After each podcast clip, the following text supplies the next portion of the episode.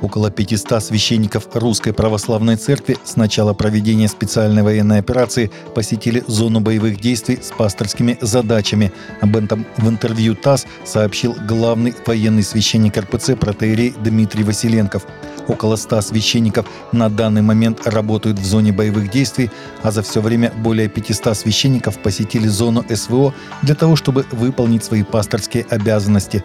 Они работают на всех направлениях самоотверженно и достойно, при том, что многие многодетные отцы по 5-6 детей порой, сказал он. Василенков уточнил, что среди батюшек есть те, кто награжден государственными наградами. Также, по его словам, среди священников есть и боевые потери. 500 притихших участников молитвенного завтрака в Европейском парламенте в Брюсселе в прошлую среду внимательно слушали, как палестинский христианский лидер доктор Джек Сара рассказывал о чувстве безнадежности в бессмысленных разрушениях, последовавших за террористической атакой на Израиль 7 октября – Христиане всю жизнь находились в эпицентре палестинского конфликта, страдая как от проблем безопасности Израиля с одной стороны, так и от воинствующей исламистской группировки Хамас, устав которой призывает к созданию исламского, а не светского государства. Мы скорбим о смерти всех людей, палестинцев и израильтян, объяснил доктор Сара, президент Вифлеемского библейского колледжа. Мы подтверждаем, что каждый человек создан по образу Божьему и достоин жить в условиях достоинства и справедливости. Не может быть мира и безопасности без справедливости и равных прав для всех. Климатические активисты в четверг 7 декабря повредили фасад почти тысячелетней базилики святого Марка в Венеции, Италия, как сообщается, испортив его грязью и шоколадным молоком в рамках экологической демонстрации, сообщает информационное агентство CNN. По данным Associated Press, демонстранты из группы Last Generation вылили грязь и Несквик на фасад собора. По сообщению агентства, информации о необратимом повреждении конструкции не поступало. Несколько средств массовой информации сообщили, что экоактивисты заявили, что бьют тревогу, потому что Венеция – это город, который тонет, потому что наши правительства не предприняли никаких действий против климатического кризиса. Сегодня те из вас, кто пришел сюда, чтобы сфотографироваться и увидеть эту церковь, имеют привилегию, как сообщается, заявили демонстранты. Вы последний, кто сможет увидеть эту церковь над уровнем моря.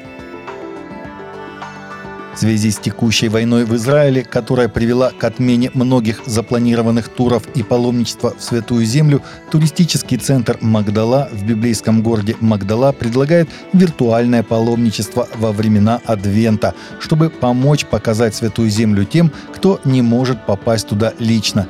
Бесплатное виртуальное паломничество, получившее название «Адвентное паломничество за мир со звездой чуда», началось в воскресенье 3 декабря первое воскресенье Адвента. Видеоролики доступны на странице Магдалы в YouTube. Паломничество состоит из видеороликов из разных мест по всему Израилю и Палестине, все из которых важны для истории рождения Иисуса. Каждое воскресенье будет выходить другое видео, сообщили Fox News Digital в туристическом агентстве Магдалы.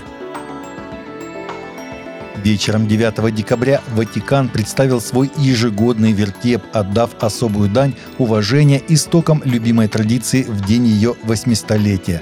Сцена на площади Святого Петра изображает не только Марию и Иосифа, стоящих возле Еслей, но и святого Франциска Осийского, который организовал первый вертеп в пещере итальянской деревни Гречо в канун Рождества в 1223 году, передает информационное агентство «Сиена».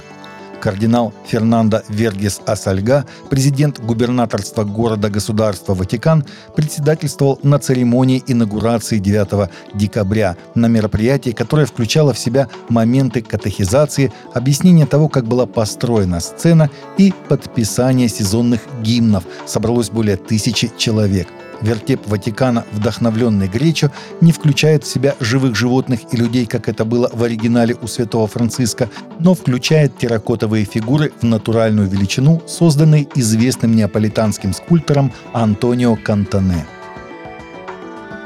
Таковы наши новости на сегодня. Новости взяты из открытых источников. Всегда молитесь о полученной информации и молитесь о страждущих.